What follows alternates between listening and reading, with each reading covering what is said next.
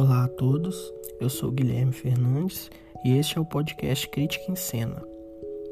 A nossa crítica de hoje é do filme Mississippi em Chamas. Esse é daqueles filmes que você tem que colocar no topo da sua lista para assistir, tanto pela sua estética quanto pelo legado que ele deixa na luta contra o racismo. Eu dei nota 9 para o filme do diretor Alan Parker, com destaque para os atores William Dafoe e Dean Hackman. A classificação é de 14 anos e a duração do filme é de 128 minutos.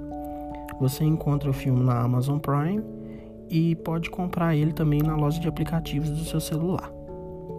O filme ele é baseado em fatos reais e conta a história de três ativistas dos direitos civis, dois deles judeus e um negro, que desapareceram enquanto estavam no condado de Jessup, no Mississippi.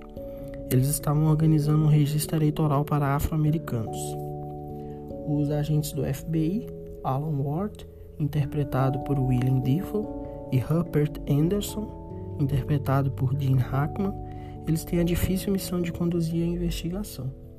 Difícil porque o xerife do condado e os seus subordinados, eles, eles exercem muita influência sobre a população e eles estão ligados a uma filial da Ku Klux Klan. O filme, ele é de 1988, mas ele tem um recorte, né? Ele se passa em 1964, um ano depois das leis segregacionistas dos Estados Unidos não serem mais uma obrigação. Fazendo uma contextualização, então, a abolição nos Estados Unidos, ela aconteceu em 1963 e ela não foi nada fácil, porque os estados do norte, é, eles votaram contra a escravidão e os do sul, onde fica o Mississippi, eles são em sua maioria a favor. Então foi uma briga de foice, porque quem era a favor era muito a favor. Eram pessoas sem noção que acham que os negros eles não, não são seres humanos. E o pior de tudo é que existiam leis que autorizavam essa segregação. Eram leis muito absurdas. Os negros não tinham direito de frequentar os mesmos hospitais, a ser atendidos pelas mesmas pessoas, entrar em determinados restaurantes.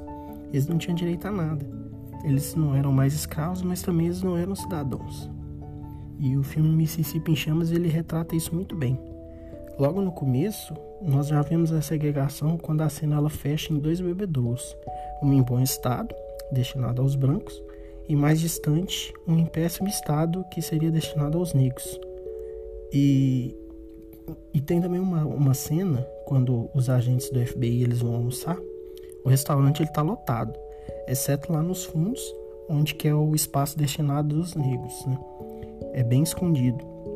E os brancos, é claro, eles preferem esperar, ficam lá esperando, como foi no caso do agente do FBI, o Rupert Henderson, diferente aí do colega dele do FBI, né, que não vê nenhum problema em sentar com os negros e tentar conversar com eles à procura de alguma pista que leve aos ativistas, né, desaparecidos. Então, justamente por isso, falando agora politicamente, esse comportamento aí do Anderson no restaurante, somado ao sotaque sulista dele, né? E os métodos de tortura que ele usa para interrogar as pessoas à procura de pistas, mostra que ele é um conservador, enquanto que o Ward seria um progressista, né? Por ser o contrário disso. E além dessa retratação fiel aos estados segregacionistas da época, o filme esteticamente também é ótimo. Ele ganhou o Oscar em 1989 de melhor fotografia, teve indicação de melhor filme ao Oscar, né? Indicação de melhor ator, indicação de melhor atriz coadjuvante, de direção, de editor, melhor som, né? Falar em melhor som, a trilha sonora também é realmente ótima. Dá pra gente saber quando os infelizes, né? Pra não dizer outra coisa, da, da Ku Klux Klan vão aparecer só pela trilha né? Quando toca a trilha, a gente já sabe que os vândalos vão aparecer.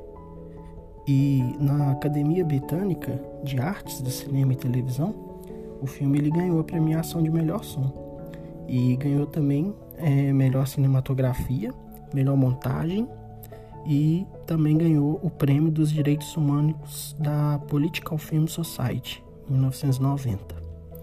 Mas o mais importante é o legado que o filme deixa que é impossível você ver ele e não sentir vontade de lutar por justiça, de não ser impotente. Você não, não fica com vontade de ficar calado, principalmente porque depois de mais de 30 anos, nós vemos que ainda ocorre essa segregação racial, tanto aqui no Brasil, com os casos recentes aí dos entregadores do iFood, né? Que eles são impedidos de entrar em condomínios luxuosos por serem negros, como lá nos Estados Unidos mesmo. E alguns estados do sul, né? Quase 60 anos depois do fim da segregação por lei, ainda hoje tem a, a segregação por lá. Né? Eu vi alguns meses a entrevista de um casal que viajou o mundo né, em um motorhome e eles contaram a experiência deles em Atlanta, né, que é um dos estados lá do sul. E há pouco tempo antes da pandemia que foi isso. E eles disseram que desde que eles chegaram em Atlanta, eles se sentiram estranhos andando na rua com alguns negros, principalmente os mais velhos. Né? Inicialmente eles nem queriam falar sobre isso, porque eles acharam um assunto delicado, né? Eles acham que falar sobre isso é como pisar em ovos, quando fala de preconceito, essas coisas. Mas eles repararam que os negros eles andam meio corcunda, sabe? Olhando para baixo, quando, quando eles que são brancos passavam. Então eles tinham um semblante triste, muito triste mesmo. E disseram que eles são bem diferentes dos negros do Brasil. E eles repararam também que muitos lugares que eles frequentaram em Atlanta, né, ainda hoje, tem lugares lá que só os negros frequentam. E quando eles chegavam, as pessoas olharam com uma cara de, de espanto, né, de estranhamento. Né? E, e lá é, é como se fosse um acordo tácito. Tem bairros de negros e tem bairros de brancos. É tudo muito separado. Então, é, eu estive refletindo. É, a gente aprende algumas coisas na escola quando nós não temos maturidade para entender a, a, profundidade daquilo que a gente está aprendendo. Né? É, aprendi na escola é, sobre o Martin Luther King, né? O, aquele famoso discurso dele, I Have a Dream, e só agora vendo esse filme eu pude entender o que, que é a segregação racial, o que, que é o preconceito. Né? Todos sabemos que o racismo é errado, mas quando a gente presencia ele, né? É, vendo o filme, né? Que esse filme a gente sente como se a gente estivesse lá. E, e, e, quando a gente presencia isso é horrível, é muito ruim mesmo. Por isso é importante que filmes como esse sejam assistidos. Filmes como Malcolm X, Tempo de Matar, Infiltrado na Clã e outros que abordam essa temática. Né? Porque é muito estranho saber que ainda vivemos num mundo assim quem sabe, é, vendo esses filmes, as pessoas sejam tocadas e com um pouco mais de amor a gente consiga fazer esse mundo um lugar melhor, mais interessante, né? Mais justo. Então é isso. Um abraço a todos.